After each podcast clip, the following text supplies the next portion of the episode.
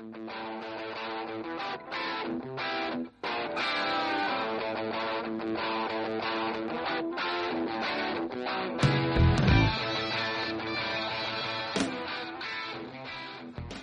¿qué tal? Sean bienvenidos y bienvenidas al podcast Es Gamers, podcast de videojuegos, podcast.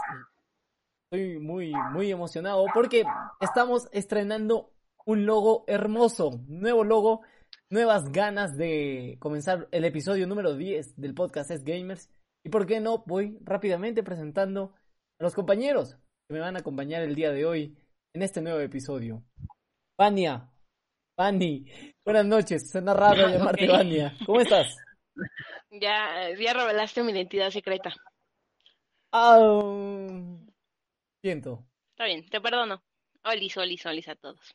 Y cómo no, también el incomparable amigo que tengo aquí, Santi, ¿cómo estás? Buenas noches, Santi.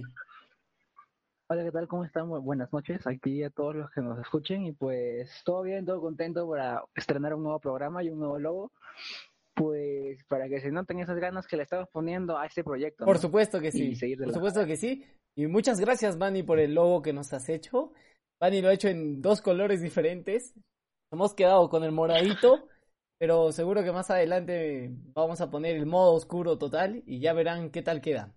De todas maneras, vamos a arrancar rapidísimo, rapidísimo con los temas que tenemos el día de hoy, porque es que, uff, esta semana me lo he esperado como no tienen idea. Tenemos el análisis de uno de los videojuegos favoritos, por no decir el más favorito, favorito, favorito, de la voz femenina del podcast, llamado Mafia. Vani, ya lo has jugado, lo has terminado, nos vas a compartir tus impresiones. Primero que nada, tú dime un sí un, o un no si se va a llevar el sello recomendado del podcast. Mm, diablos. este, sí, sí se lo lleva. Perfecto, perfecto, pues ya con eso nos dijo todos. Eh, bueno, Fanny, te escuchamos. En tus manos, en tus hombros, en tu sabiduría gamer, recae el análisis de este videojuego Mafia. Claro, me dejas lo más pesado, ¿no? eh, bueno, tenemos que, bueno, Mafia se, se lanzó apenas. Obviamente ya es un juego viejo, pero me ha gustado demasiado que respetaron la historia y eso se logra en pocos remakes, ¿eh? la verdad. Eh, bueno, es que hay buenas y malas y, no sé por dónde empezar. Yo creo que vamos a comenzar por lo bueno, lo bueno, lo bueno, lo bueno, y luego pasamos a lo malo y a lo malo, perdón, y después respondemos a la pregunta si vale la pena invertir los 60 dólares en Mafia. Claro, bueno, empecemos con que el juego lo empezaron desde cero y sacaron unos gráficos que, bueno, el salto que, que tiene del primer juego ahorita es fenomenal, es maravilloso. Tiene un muy buen planteamiento de lo que es 1930, ya que respetan los vehículos, respetan los, los atuendos, las modas. Eh, es un juego que la verdad lo dejaron muy completo en el aspecto gráfico y visual. Eh, la verdad sientes más la época, si la vives más y ves a la gente pasar, a la gente con lo suyo, basado en lo que se hacía en la época. O sea, la ambientación perfecto, mm. Respetando los años 30 ah, de la ciudad ficticia de Nueva York, ¿verdad? Efectivamente. Respetan todo, eh, la verdad se ve fenomenal, yo creo que han visto los, los trailers y todos quedaron encantados tiene buena... lo que me gustó que implementaron fue que ahora puedes cubrirte y, es muy bueno porque antes no lo podías hacer y ahorita te sirve mucho en las en los enfrentamientos, en las balaceras o como les quieran llamar. Eh, los enfrentamientos son muy vividos, hay balas por doquier, hay pues fácilmente te cae una bala, ¿no? Vani, dime, este tema del, del cubrir, porque esto no había en el Mafia original, si mal no recuerdo. Eh, este tema de, que te puedes cubrir va bien en el sentido de que te refieres al hecho de que la inteligencia artificial por parte de los enemigos ha mejorado o sigue siendo un poco mala porque recordando el primer Mafia, el original, la inteligencia artificial se sentía muy torpe. ¿Qué pasó ahora? Mejoró un poco, no del todo, la verdad tengo que aceptarlo. Eh, hay muchas contradicciones en este juego porque hay cosas que sí mejoraron, pero que al mismo tiempo no mejoraron del todo. No sé si me explico.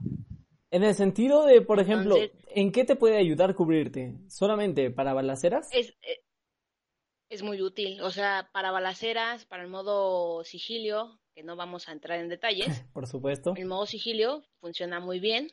Eh, es muy útil, o sea, es muy útil actualmente. Bueno, ya todos estamos acostumbrados. Es un juego difícil de tratar, eh, refiriéndonos a que es más recomendado para personas que lo jugaron anteriormente. Si tú llegas ahorita y lo juegas, el juego no te va a gustar, porque uno viene de, de estar acostumbrado de juegos como GTA, de juegos más, más abiertos como Watch Dogs y todas esas cosas. Entonces, no les va a gustar, o sea, eso sí se los digo desde el principio. Si no lo jugaron antes, no creo que les llame tanto la atención. Por eso dudé mucho si se recomendaba o no se recomienda porque es un buen juego. Quedó bien, pero no sé. Ahora sí vamos entrando al, ah, tema de las pegas. Las contra. ¿Por qué? ¿Qué viste que estuvo mal? Bugs en, texturas. Ay, eh, pensaba que a mí nada más me había pasado, o sea. No. Tiene bugs en las texturas, eh, bugs que quedaron, o sea, en la, en la beta, cuando empezaron con a trabajar en el juego, estaban esas texturas y, no las arreglaron, o sea, estaban esos problemas y no los arreglaron. Es ahí donde viene un punto malo. Ahora no sé si te pasó a ti. En las cinemáticas, los personajes se quedaban a veces hasta congelados. E incluso a veces los diálogos no iban con lo que mencionaban los personajes. Cosa que le puede restar muchísimo a un juego que depende de su historia. Una cosa antes de que prosigas, Bunny, el tema que me pasó a mí, el bug este de que estaba cubierto, ¿no? Por, por entrar a una balacera, estaba, estaba detrás del muro de ladrillos, cubierto, y de la nada el sombrero de mi enemigo se comienza a estirar. A estirar como si se quisiera salir de la pantalla. Y esto. Yo diría, yo diría, en opinión personal, que esto no le resta la experiencia del juego, porque el juego en sí es muy bueno, como tú ya lo mencionabas. Pero un par de actualizaciones no le vendrían mal. Claro, o sea, eh, no, no son detalles que te molesten en la jugabilidad como tal, pero sí es como que estás jugando y si te quedas como de qué onda. Pero yo siento que quizá no le resta del todo, pero sí un poquito, y más considerando a las generaciones actuales que pues les duele hasta cuando pasa la más mínima cosa. Yo creo que a ellos no les va a gustar del todo. Yo creo que tipo este juego está más enfocado en la gente que ha jugado el 2 antes o que ya este, está siguiendo toda la saga ¿no? de, de Eso, muy buen aporte por parte de Santi. Totalmente de acuerdo. Así es. Sí, el juego es para gente que ya, ya lo siguió, que lo conoce. Si tú pasas a alguien de GTA a Mafia, no le va a gustar. Le va a doler. sí, no. No, no le va a gustar. Además, mira, no sé tú, sí hay, hay misiones difíciles, pero yo lo sentí muy sencillo para los juegos actuales. No sé tú cómo lo hayas visto. Yo sentí que independientemente de la dificultad que pongas, yo lo sentí algo sencillo. Es, es, es normal pensar hoy por hoy que un remake lo pueden hacer más sencillo, ¿no? Basándonos en, primero en nada, primero que nada en la, en el músculo gráfico que tienen las consolas de la actual generación para mover, ¿no? Recordando, eh, para no irme mucho en el tema de mafia, les voy a poner el ejemplo este de Super Mario 64. Que por el músculo gráfico de la misma Nintendo 64, pues la cámara es horrible. No, eso lo hacía, le aumentaba un grado de complejidad a este juego de tal manera que se hacía casi a veces muy, muy, muy difícil de conseguir las 169, 100, ya ni recuerdo estrellas que tenías que conseguir. Esto pasa con Mafia también.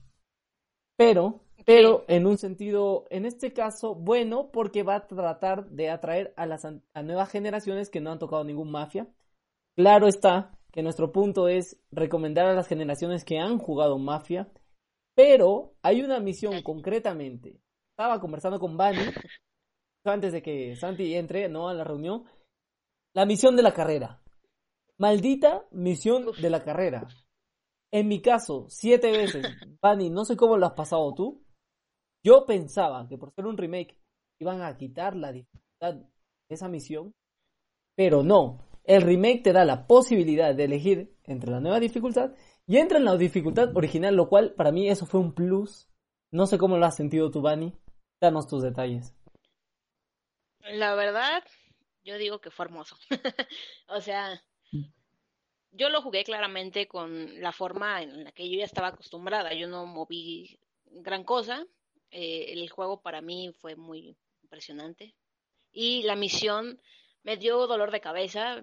Estuve a punto de aventarlo a la basura porque dije, bueno, ya lo sufrí hace como una semana vez que te dije que lo iba a jugar. Y, dije, no lo quiero sufrir otra vez, pero no, tenía que, terminar con mi misión, que era acabarlo. Pero sí he sufrido, o sea, sí he sufrido bastante.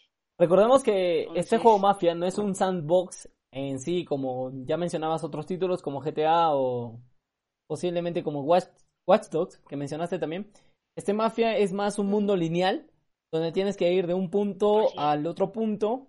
Claro, por supuesto, te puedes bajar del vehículo y puedes dar vueltas por la ciudad, armar desmadre, eh, te va a ir cargando también el nivel de, búsqueda. sí, sí, porque... Ah, un dato interesante, como tú decías, Bani, el tema de que respetan bastante la ambientación de los 30, los años 30, porque hasta los carros de los policías e incluso los neumáticos de los carros son de los años 30. O sea, estos datos tan, tan peculiares que hacen una obra maestra que son difíciles de ver al ojo humano normal, pero como estamos acostumbrados a requintar en todo, a buscar entre lo más imposible, pues lo nombramos. Eh, me gustó mucho ese tema, pero no es un sandbox completamente de mundo abierto. Este es un sandbox lineal donde tienes que ir de cierto punto hasta el otro punto y ahí queda. Otra cosa que iba a decir, eh, aparte, muy aparte de poder armar este tipo de, confrontaciones, de aumentar tu nivel de búsqueda, eh, puedes hacer ciertos pequeños, diría yo, especie de minijuegos, pero que no se comparan nada y en absoluto a los mundos abiertos que ya estamos acostumbrados. Efectivamente, así es. ¿Ustedes finalmente recomendarían, perdón, recomendarían este juego de repente a generaciones más, a generaciones más adultas? así como que, que no están como que un sandbox como tal, como GTA, sino algo más lineal. Pani, tú primero. Yo sí lo recomendaría. Mira, el, el juego es muy bueno, la historia es muy buena, y yo creo que sí podemos dejar de lado los, los sandbox que están ahorita. O sea, el juego cumple con lo que, lo que, lo que promete, por así decirlo. Entonces yo sí lo recomiendo y sí lo recomendaría siempre. Yo creo que si les gusta, sobre todo si les gustan las películas de gangsters, Scarface, The Godfather, eh, entre otras películas inspiradas en la mafia italiana y estas cosas, les va a encantar. Es que el juego en sí, desde el original, ya era una obra maestra, considerada actualmente como un videojuego de culto. Y con el increíble trabajo que he hecho, porque es increíble el trabajo de 2K, eh, pues no hay nada más que agregar. Lo que no me gusta es que cada vez que entras al juego te aparece publicidad de otro videojuego, ¿no? Antes de poder, antes de entrar al menú del juego, concretamente te aparece publicidad del otro juego. Estás conectado a internet, no sé si te ha pasado en Xbox, Bunny. Eh, yo te hablo desde una PlayStation. Pues te aparece publicidad de otro juego. Verdad, bueno, a mí no me pasó. Eh, a mí no me pasó. Bueno, a mí me pasó eso. Eso nada más no me gusta, pero eso es un tema aparte. Es como los chicos, es como si quisiéramos sacarle ya pegas por querer sacarle. Pero en general es un juego que se recomienda mucho a un público maduro que le gusta una de estas historias y por qué no a una nueva generación también. Siempre y cuando mantengan este tema de que no es un mundo abierto con total libertinaje. Este es un mundo abierto lineal donde sí, todavía hay fallas de bugs, hay un, un poco de cositas que hay que arreglar, pero seguro que al no ser perfecto en, este, en estas semanas de lanzamiento, en unos meses probablemente haya bajado de precio y el juego llegue al punto de perfección. Claro. Sí, yo también espero lo mismo. y bueno, pues, Bani, eh, como decías al comienzo, ¿no? Recomendado por el podcast es Gamers. Muchas gracias, Bani, por ese análisis, esos puntos tan concretos que has tocado de, de Mafia. Eh, yo nada más te quería hacer una pregunta, Bani. ¿Qué te pareció la banda sonora? Y la interpretación de los actores. Excelente. Buenísima, ¿no? No sé tú cómo lo hayas visto, pero para mí fue excelente. O sea, casi casi me hace llorar el juego. Buenísima, ¿no? Buenísima. Sí. Sí, la verdad, sí. Me encantó, me encantó la actuación, las voces van muy de acuerdo a, la, a los personajes. Eh, este es un paquete completo, este es un juego que lo vamos a recomendar. Y nada, una vez más, gracias Bani por ese análisis del Mafia 2020. Ya. va que va. Vamos a pasar a otro tema muy rápidamente. Es que tú, Santi, creo, concretamente nos, nos mencionaste este tema de los nuevos drivers de NVIDIA que solucionaban bugs y fallos menores. ¿Qué nos traes, ¿Qué nos traes, Santi?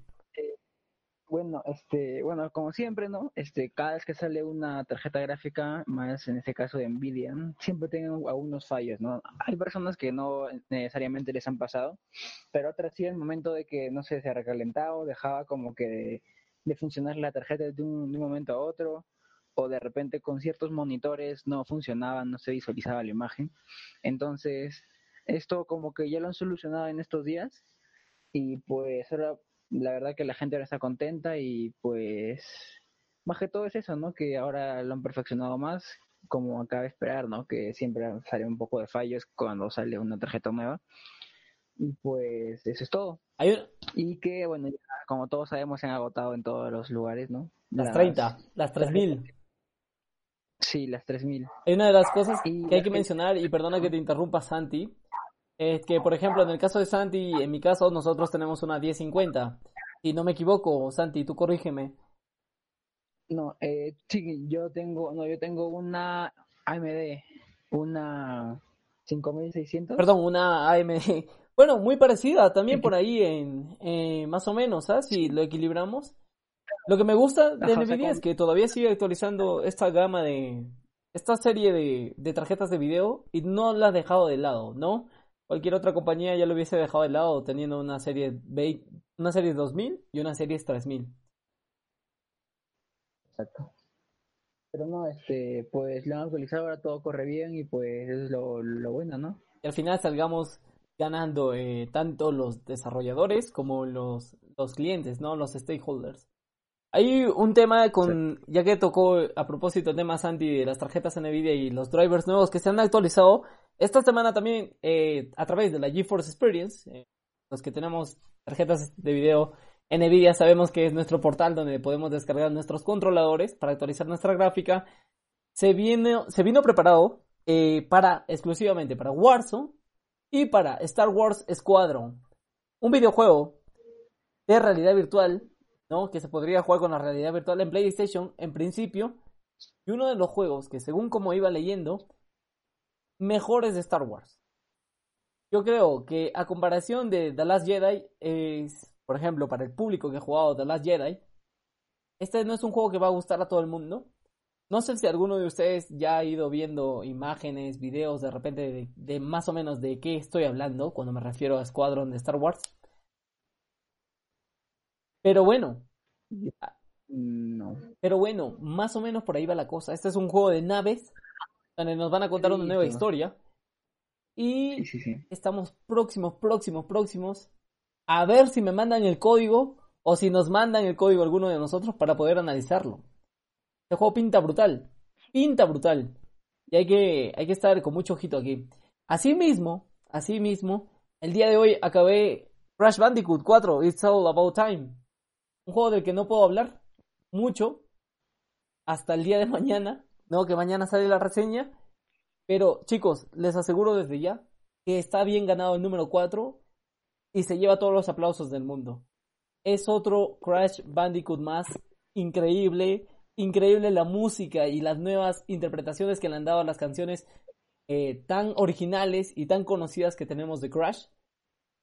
La dificultad, Ustedes saben que pasarse un Crash Bandicoot es full skill, full habilidad y muchísima, muchísima paciencia, porque es así. Pero nada, eh, no puedo darles más detalles, más que obviamente lo que ya hemos visto en trailers de los nuevos personajes. Pero yo creo que este es un juego que, a pesar de que había mucha gente que desconfiaba, es un juego muy bien hecho para esta generación actual y por qué no llevarse un recomendado también por parte de nosotros. Se los digo desde el fondo de mi corazón, si me dieran una puntuación del 1 al 10, yo lo puntúo con un 8.9 al nuevo Crash Bandicoot 4, que seguro ya en la próxima semana estaremos hablando más de él. Hay, uno de la, hay una de las cosas que ha pasado alrededor de esta semana y como todos sabemos, ya, ya no hay que mentir a nadie, ya estamos a puertas de la nueva generación, tanto de la PlayStation 5 como de la Series X de Xbox.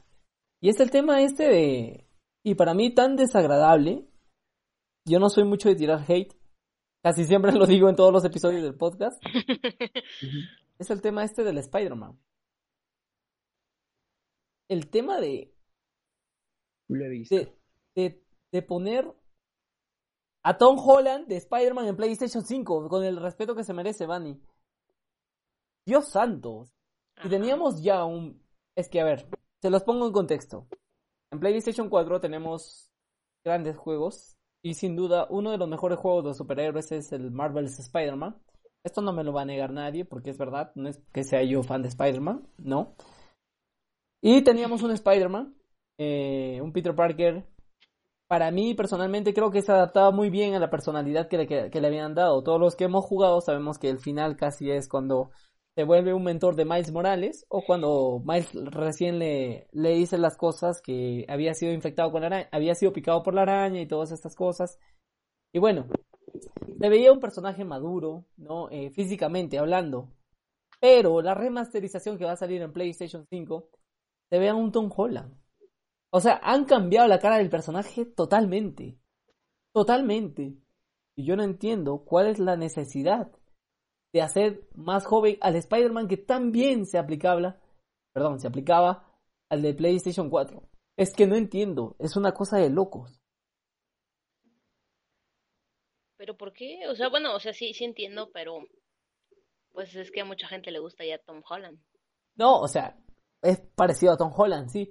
Lo que no entiendo es que al ser una remasterización, ¿por qué tuvieron que cambiarle la cara? ¿Por qué tuvieron que cambiarle el aspecto físico? Y se supone que en teoría, eh, Tom Holland, bueno, este Tom Holland, este nuevo Spider-Man aparenta que tiene unos 17 años, 18 años. El anterior que teníamos, el de PlayStation 4, aparenta tener 25. Ser un Spider-Man maduro. Para ser el nuevo, eh, ¿cómo les puedo decir? El nuevo entrenador o el nuevo coach para el futuro Spider-Man que sería Miles Morales. No, recordando que Miles Morales va a salir ya a finales de este año, noviembre 12, se lanza el Spider-Man de Miles Morales. Yo no sé cómo van a hacer. Yo no sé cómo van a hacer. No me, no me comería el cuento en mi PlayStation 5 de que un Spider-Man más joven esté entrenando a otro joven. No me lo comería. Pero ahí las cosas. Ahí está. Claro, bueno, tiene, lógica. Pues estético, ¿no? Sino también afecta, afecta la trama, ¿no? Como lo estás diciendo tú. En, en, parte sí, claro, la trama no va a cambiar, ¿no? Porque esta es una remasterización que se lanzaría para PlayStation 5. Pero es que se ve raro. Es como si tú cogieras, tú conoces al Joel de toda la vida eh, de The Last of Us de PlayStation 4 y para la remasterización de The Last of Us parte 2 me pones a otra cara a Joel es que cambia todo. O sea, no te vas a sentir tan familiarizado con ese Joel. No sé si me dejo entender, chicos.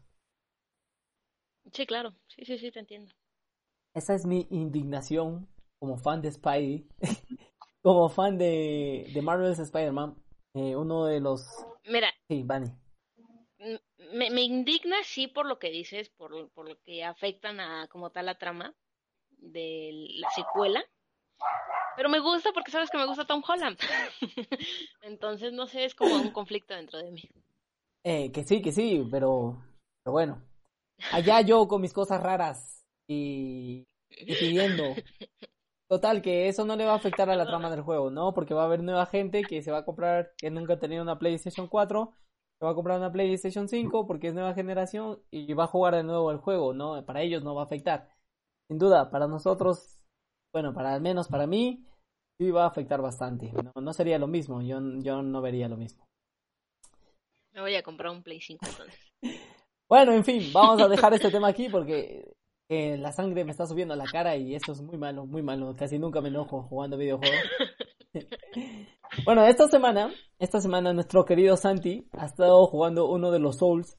No sé si decirle Souls porque Eh, The Souls tiene la dificultad, pero no la ambientación. Uno de los juegos más difíciles, pero más bonitos eh, para mí en dirección de arte, en ambientación, en, en paleta de colores. Es que... A Bloodborne. no, yo no diría que a, Blood, bueno, si para ti es Bloodborne, pues encantado, encantado. que no son directamente tipo muy lineales y tampoco por, bueno, ya, ahorita además lo digo con... Bueno, déjame terminar la presentación, Santi, por que estaba inspirado y me acabas de cortar, Dios mío. Bueno, esta semana, querido Santi, ha estado jugando a uno de los juegos más bonitos, como ya los decía, más difíciles también, entre comillas difíciles, y subrayado difícil, porque sí es difícil. 75 horas para mí, no sé cómo va Santi, pero bueno, Santi, has estado jugando a Sekiro Shadow Die Twice, ¿qué te ha parecido? Sí, mira, déjame decirte que, o sea, en Sekiro hay una cosa que es que, primeramente, te penalizan cada vez que mueres, ¿ya? Sí. O sea, no es que mueres y de gratis, o sea, ah, te moriste, intentar otra vez, no, o sea, acá es, yo creo que es más difícil que Bloodborne. Uy, está metiéndote palabras mayores aquí, Santi, ¿ah? Sí. Estás hiriendo, ¿eh? Estás hiriendo. No, es que, o sea, es cierto, porque en Bloodborne cuando te mueres, es más, la experiencia y la, y la, y, todo lo que has perdido se, se queda, ¿no? Donde has muerto. En cambio, en este juego no se, se, se te va si te mueres. O sea, pierdes, o sea, pierdes la, mitad de, del dinero y de la experiencia, ¿no? Entonces, aunque déjenme decirles que no mucho acá el dinero no es que sea algo de, de, de gran impacto como Bloodborne, que es para mejorar cosas, me parece para mejorar tu armamento, sino que el dinero es más como que para consumibles, ¿no? Que sí te pueden saber de una y otra, pero no es algo tan primordial como puede ser la experiencia, que me parece a mí que es más importante, porque ahí con eso sí mejoras pues tus habilidades y pues eh, es un poco más fuerte, ¿no? Entonces, eh, acá el dinero hasta donde he llegado eh, es más tipo para, bueno, para mejorar algunas armas, pero para mejorar no es que tengas que mejorar con dinero así muy esencialmente o que siempre tengas que pues mejorar, ¿no? Sino que, o sea, te cuesta, por ejemplo, 500, o sea, no es que te cueste tanto tampoco. Este, un arma, pero la tienda en sí, de los mercaderes, solo compras consumibles. O sea, no es que te compres armaduras ni cosas, porque armaduras, ni espadas, ni nada más que puedas mejorar se, se puede comprar en, un mercader, solo consumibles. Este, este eh, personaje tan carismático, el lobo blanco, el lobo solitario. Santi, tienes que contarnos sobre él. Ya, a ver, primero, eh, todo pasa porque tienes que, eh, en la historia, cada los Ashina me parece que se llaman, este son como que son mejores que los samuráis, porque los samuráis solo, o sea, como que sí saben pelear, ¿no? Pero en cambio nosotros que somos Ashina, este, aparte de, pues, tener combates de, pues, o sea, saber maniobras de guerra, ¿sí? También tenemos habilidades, ¿no? Y se puede mejorar con el tiempo, y eso es lo que la diferencia de un samurái, y que además eh, nosotros podemos reencarnar, ¿no? y que además tenemos un amo que siempre tenemos que cuidar, o sea, nuestra vida depende de él. Por ejemplo, si el amo está secuestrado, nosotros tenemos que ir sí o sí a salvarlo. Entonces, en este caso, el amo del de lobo blanco, que somos nosotros, eh, es un niño porque nuestro amo principal, pues, que sale en la cinemática al principio, eh, pues nos, nos deja, me parece, y, y, nos dice, y nos da otro amo que es un niño, que eh, al principio del juego tenemos como que ir a buscarlo, ¿no? Entonces, como que nosotros tenemos que siempre ir a, pues, en su búsqueda, porque en la primera, bueno, en, los primeros 10 minutos, ¿ah? O sea, tienes que ir a buscarlo y luego como que lo raptan otra vez y a ti te matan y te cortan el brazo. Y eso pasa en los 5 minutos, ¿ah? No le estoy dando el real spoiler.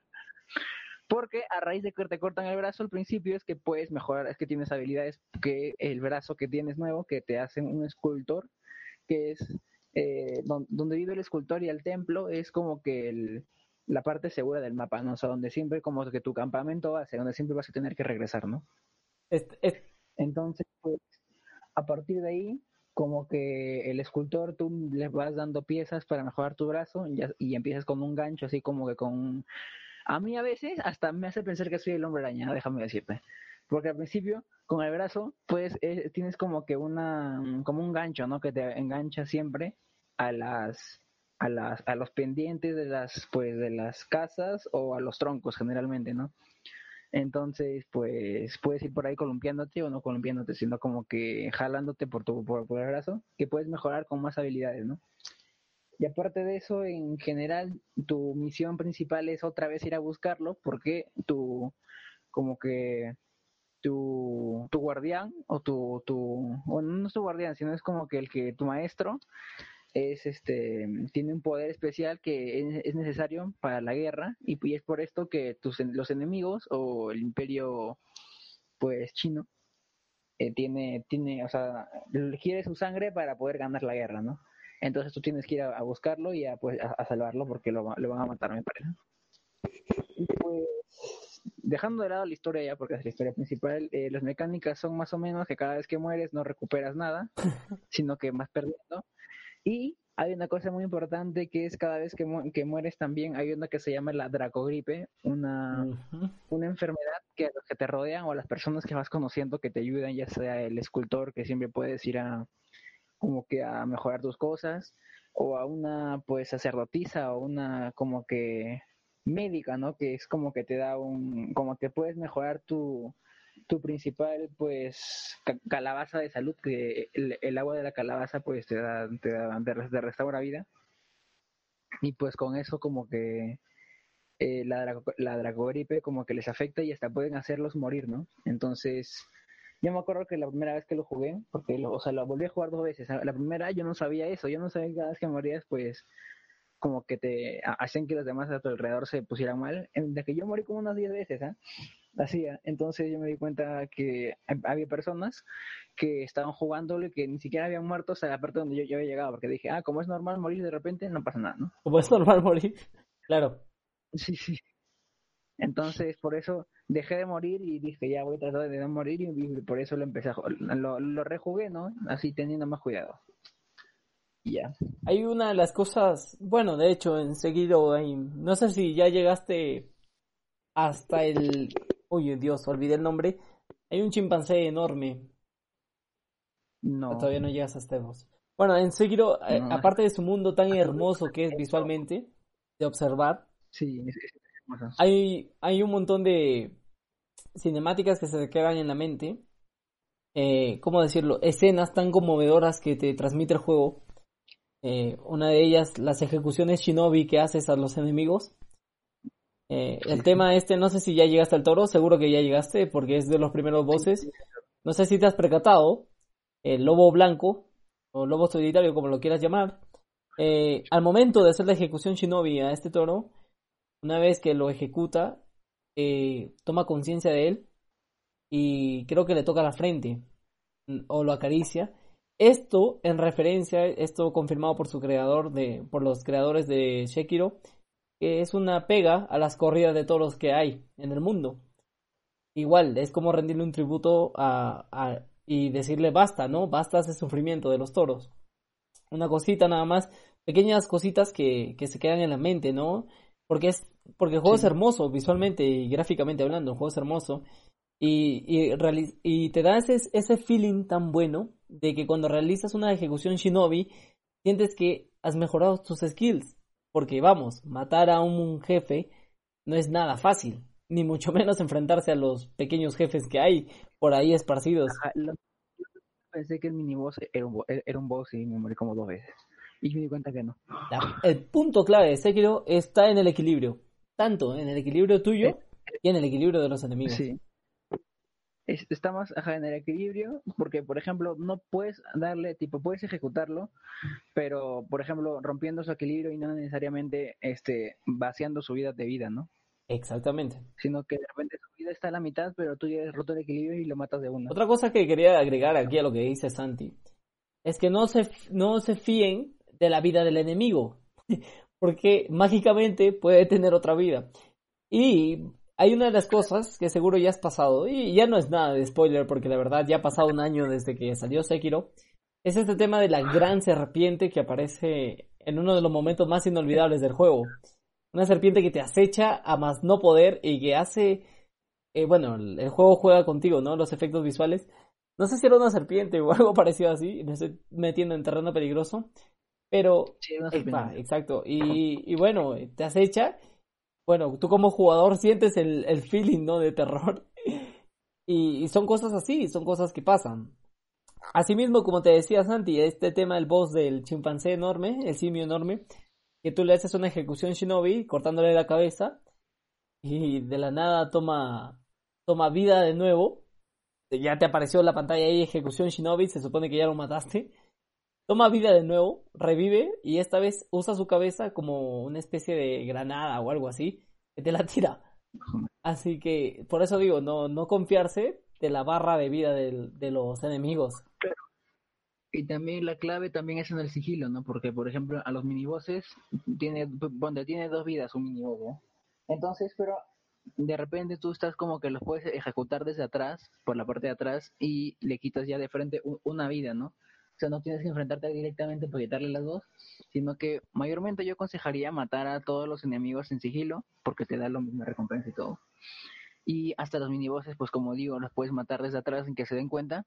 Y ya quitarle de frente un punto, bueno, si tenemos, no tienen dos barras, sino que tienen como que dos puntitos que indican que tienen dos barras. O sea, entonces como que le quitas un puntito que sería una barra de vida, si lo ejecuta, si le das pues desde atrás, como que lo sorprendes, ¿no? Y es importante también, perdona, Santi, perdona, perdona, perdóname es importante recalcar que para cuando llegues a la segunda o tercera barra, al segundo o tercer punto no de vida, eh, aumenta la dificultad del boss. O sea, si ya era difícil con el primer punto, imagínate con los dos siguientes. Cambia su como que la forma en que te pues te atacan, ¿no? Porque tú ya estás acostumbrado de repente a la forma que te atacan de la primera y ya cambian en la segunda y como que ahí. En fin, ahí está. el juego es hermoso. Creo que Santi lo acaba de describir de la mejor manera posible recomendado también el juego. Bueno, con las puras no es el mejor juego del año pasado. Tuve la oportunidad de jugarlo el año pasado, día 1. Que sufrí porque nunca había jugado en Dark Souls, nunca había jugado en Bloodborne. Que sufrí bastante. Eh, en mi cuenta de Steam figuran 72 horas, como ya mencionaba. Es un juego muy difícil, pero muy bonito a la vez. Y es justo ganador el año pasado para el GOTI. Aunque me duela decirlo, porque soy fan de Kojima, es justo ganador Sekiro, definitivamente. Y vamos a pasar a otro tema, vamos a pasar a hablar sobre uno de los videojuegos que la está petando y no exclusivamente centrándose en lo que es en la esencia de este videojuego, sino más bien está petando en su Battle Royale llamado Warzone. Pero concretamente nos vamos a centrar en este segmento hablando del modo zombies de Call of Duty Cold War, eh, que se lanzó el primer vistazo, un video de 8 minutos 50 en YouTube, y que, y que los zombies pintan no sé, eh, pinta, quisiera decir fenomenal, pero como que hay una cosa que no me atrapa. Mm, sería cuestión de probarlo, ¿sí? Eh, se nos ha dicho en el tráiler, en las primeras eh, impresiones, que podemos levear, ¿no? Podemos avanzar de nivel nuestras armas y tanto si jugamos en la campaña multijugador o en el modo zombies, que ya este es un puntazo. Pero el tráiler como todo tráiler, ¿no? Te tiene que vender el juego pinta brutal. Pero no sé, hay una cosa que no me hace fiar. ¿Qué tal para ustedes las primeras impresiones de este modo zombies de Cold War? No entiendo por qué siempre tienen que tener como los ojos brillosos los zombies. esto es parte, pues, si los zombies son radioactivos. Ah, ok. no, mentira, no sé. Esa duda. Es que no, no, no, es que siempre he tenido esa duda desde los primeros zombies, eh, siempre tuve la duda de por qué tienen los ojos como, como con luces, o sea, como si tuvieras unos faros adentro de los Creo ojos. Que es parte de, no sé, parte de... O sea, te creo lo de la radiación, puede ser, a lo mejor, no sé. Yo creo que es parte de los desarrolladores que le quieren dar ese, cuando están diseñando los personajes, le quieren dar ese, ese feeling de, de terror, ¿no? Que puedas ver el terror a través de sus ojos. Puede ser que sea eso, porque... Bueno, a mí no, me provoca terror del todo. Eh, pues, a ver, no sé, eh, te pongo un ejemplo. Estás en un cuarto muy oscuro, muy oscuro, donde no ves nada. Y imagínate de la nada ver unos ojos y, escuchar unos ruidos de... de zombies, o sea.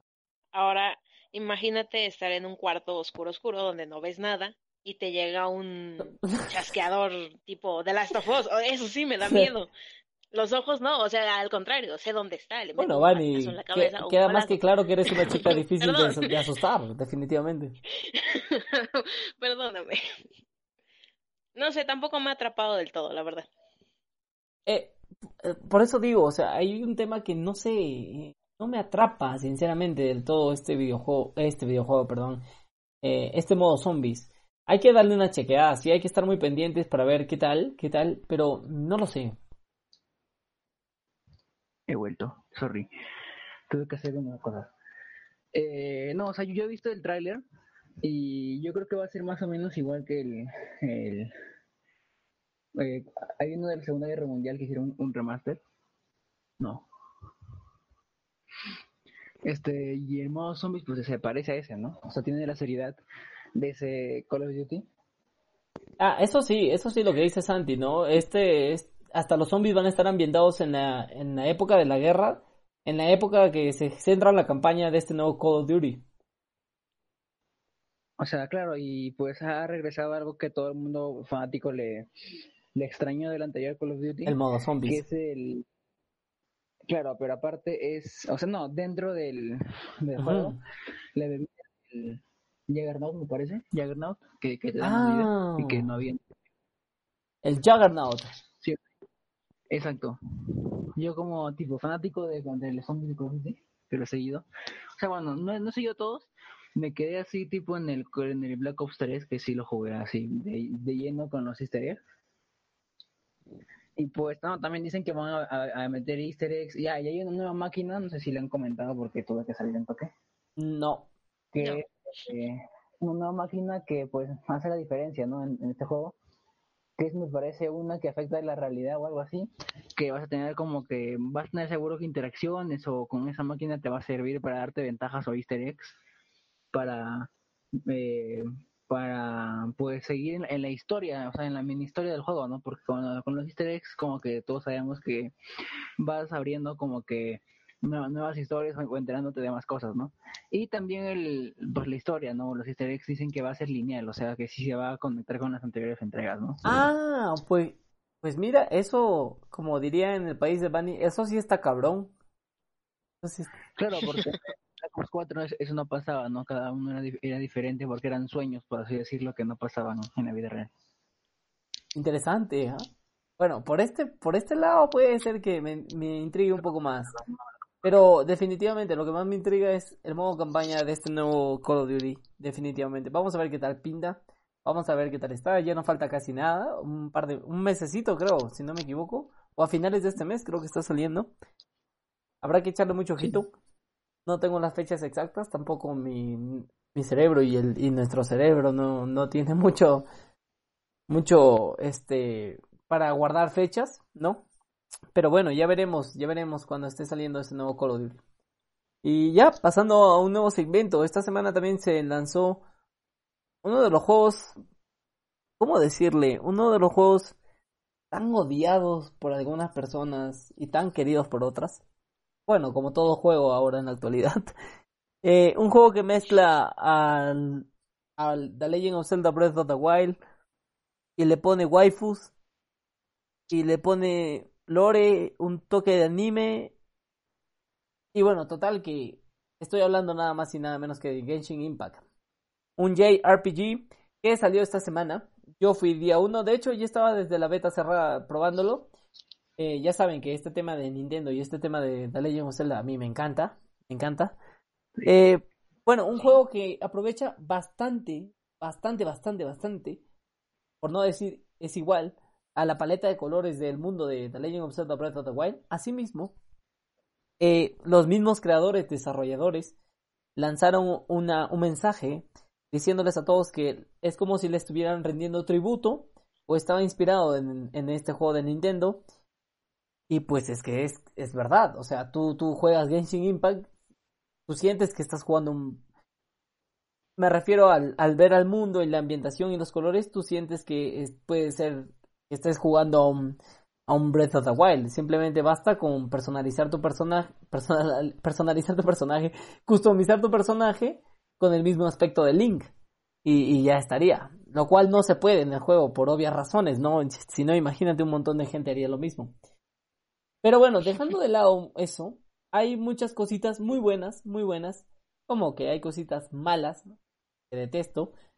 Eh, y no sé por qué comenzar. ¿Tú qué dices, Bani? ¿Comienzo por las buenas, por las malas?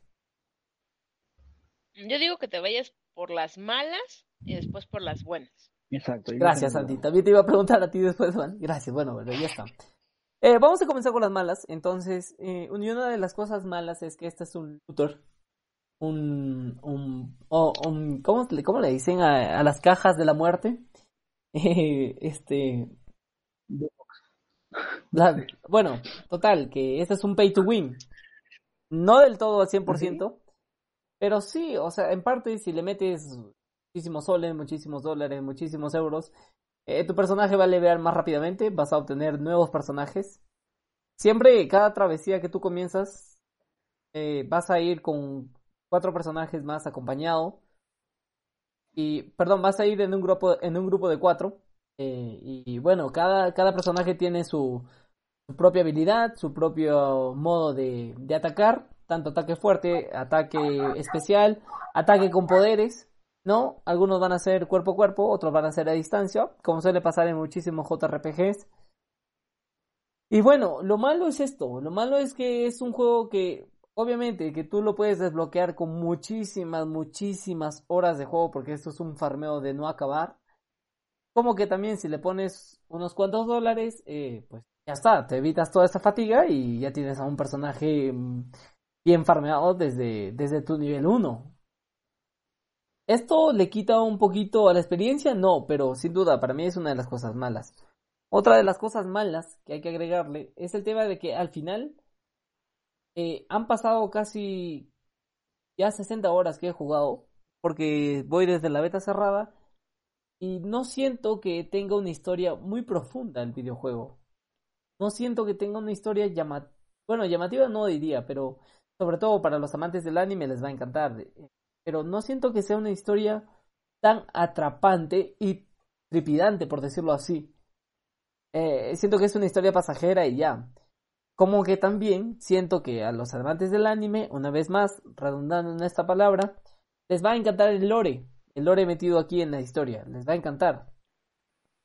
Nada más esas cositas diría yo que son malas, como que también el juego te hace ver desde, la primer, desde el primer segundo que estás jugando que, no, que sí está inspirado en un Zelda, en el último Zelda. Vamos, que es la paleta de colores igual, eh, el mundo es casi igual, donde tú tienes un mundo libre y vas caminando, vas corriendo y encuentras enemigos y puedes subir de nivel. Y, y pues así es, así es, así está. Total, que vamos a las cosas buenas. Y una de las cosas buenas es el tema de este de que puedes jugar tanto en solo como con amigos. Aunque hasta ahora no sé para qué serviría jugar con amigos. Más allá de que puedes hacer las mazmorras más fácil, ¿no? Y, matar eh, a los bosses dentro de las mazmorras más fácil. Pero yo siento que solo lo puedes hacer y jugar a tu manera, ya que dispones de cuatro personajes siempre. Entonces yo creo que no es necesario en este caso, en el aspecto de las mamorras, jugar con amigos. No lo veo útil. Eh, bueno, decía cosas buenas y he dicho una cosa mala, Dios santo. Eh, otra cosa buena. Pero no, no, no íbamos a empezar por las malas y después por las buenas. Sí, se supone que ya estoy en las buenas. Ah, otra de las cosas buenas es que el juego es gratis. El juego es gratis y todo lo que puedes conseguir en el juego.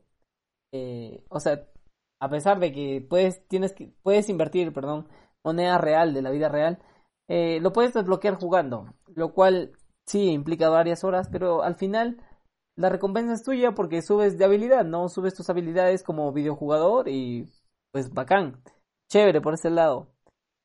Eh, otro punto, como ya lo mencionaba, es que es gratis. Y otro de los puntos también es que está en todas las plataformas, excepto en Nintendo Switch. Pero ya se ha anunciado que también va a salir en Nintendo Switch. Y con decir en todas las plataformas, me refiero PlayStation. Me refiero a PC. En Xbox no lo he visto, pero bueno, vamos. Quien tiene un Xbox tiene una PC, segurísimo. Me refiero. no dice. Me refiero a un celular Android.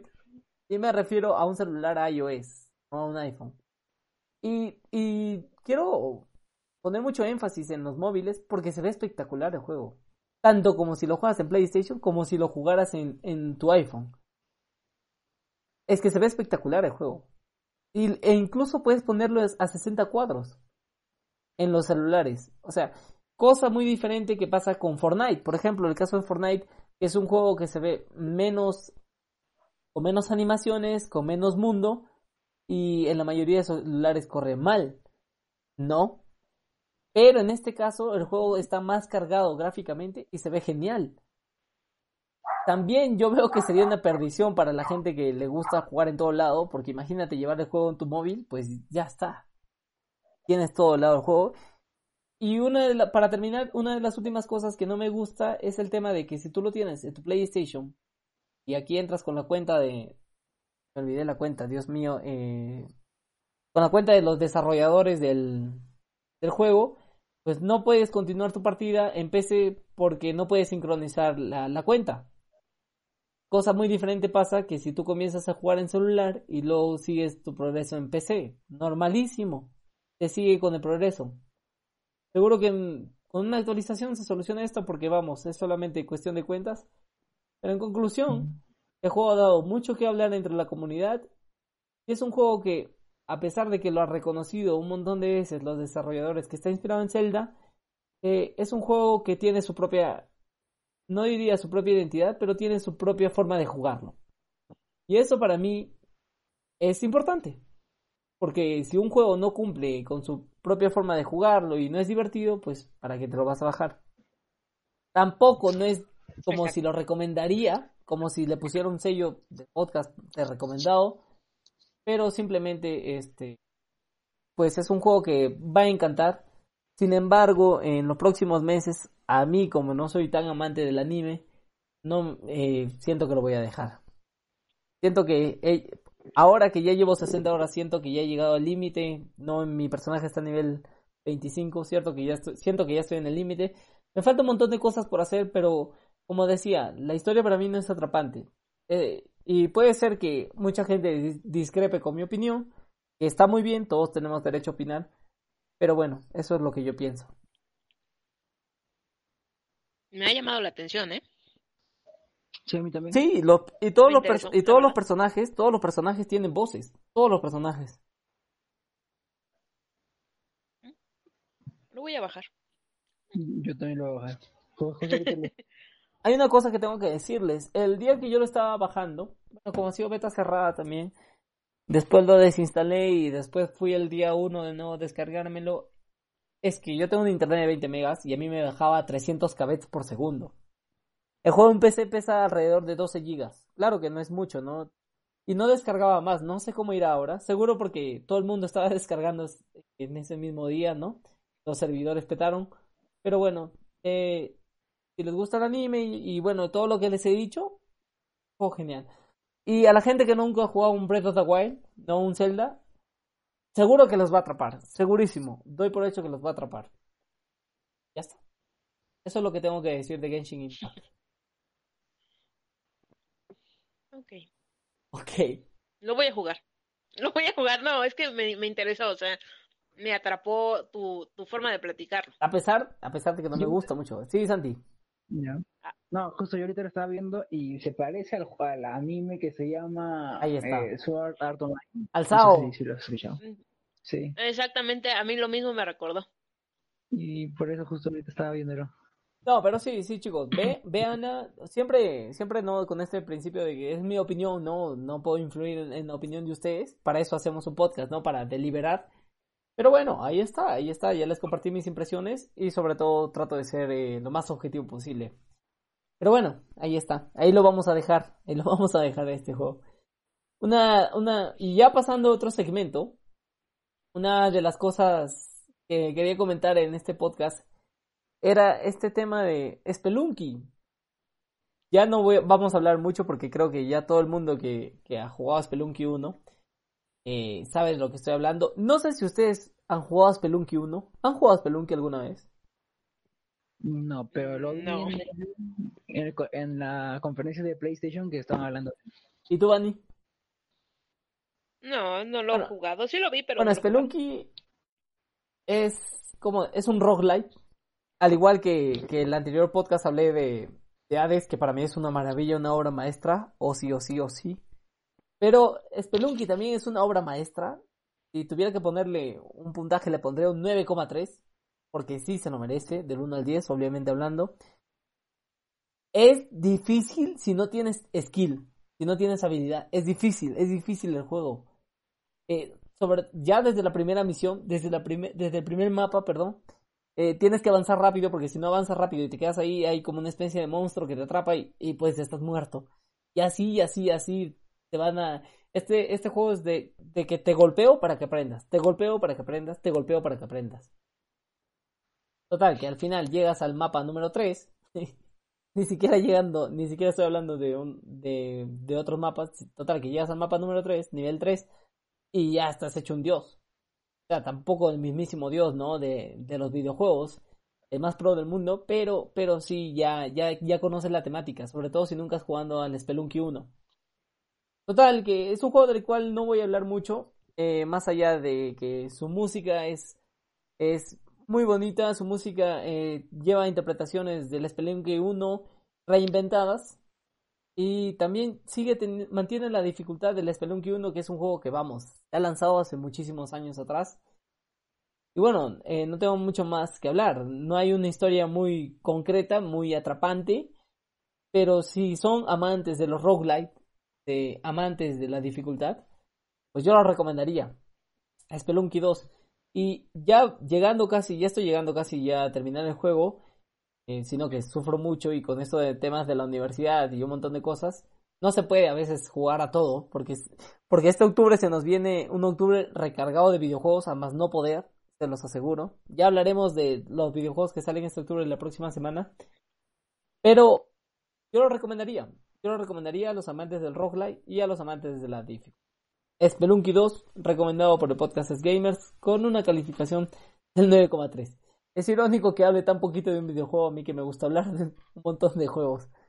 Pero bueno, ahí está. Ahí está. Y hay una de las cosas que, quisiera ver, saliéndome del tema de los videojuegos, es esta película de, Christopher Nolan llamada Tenet. No sé por qué hablar de Spelunky me trajo a la mente a Christopher Nolan y Tenet. Creo que en México ya lo han visto, ¿verdad, Vani? ¿O todavía? la verdad, de películas, ahí sí no sé mucho. Dios mío. Antes solía saber mucho, pero ahorita ya no, y, es que no he checado. Bueno, es que acá en México ahorita todo es un caos, entonces la verdad no sé. Bueno, eh, estoy, estoy muy expectante. ¿Tú qué dices, Santi? ¿Sabes de lo que estoy hablando? Santi, por favor, ayúdame. Eh, no, pero he visto que están haciendo una comparativa con Inception. Ajá. No sé si va por ahí. Eh, no sabría, no sabría decirte si va por ahí, pero bueno. Eh, hay, hay que esperar. Total que estamos hablando, ah, este es un podcast de videojuegos, no, no es de, no es de películas. Nada más quería decirlo. Se, se me vino el nombre de la película ahorita. Y bueno, creo que hemos terminado, chicos. Hemos terminado. Eh, bueno, Tony no se pudo conectar el día de hoy. Tony nos iba a hablar de Pokémon Sword y el DLC. conjuntamente al Pokémon Home que recordad, este es un servicio de, de, Pokémon Company donde puedes almacenar tus Pokémones de todas las generaciones que se pueden almacenar y, y lo mantienen ahí en la nube tus Pokémones y cuando quieras vas al centro Pokémon más cercano, este caso de Pokémon Espada y pues los sacas o los, los vuelves a poner ahí. Es así, un servicio que le funciona muy bien a The Pokémon Company. Y bueno, nada, esperemos que Tony se conecte la próxima semana y ojalá también Víctor. De no ser así el caso, nosotros tres vamos a estar aquí siempre presentes. Y yo creo que ya nos vamos despidiendo, chicos, del episodio número 10 del podcast Es Gamers. Número 10. Número 10. Número 10. Y bueno, nada, eh, no sé si quieren agregar algo más. Yo quisiera agregar que descarguen Sekiro, lo jueguen y pues ya. y para, para adelante. ¿Y tú, Buddy, con Mafia? que compren Mafia y que lo jueguen.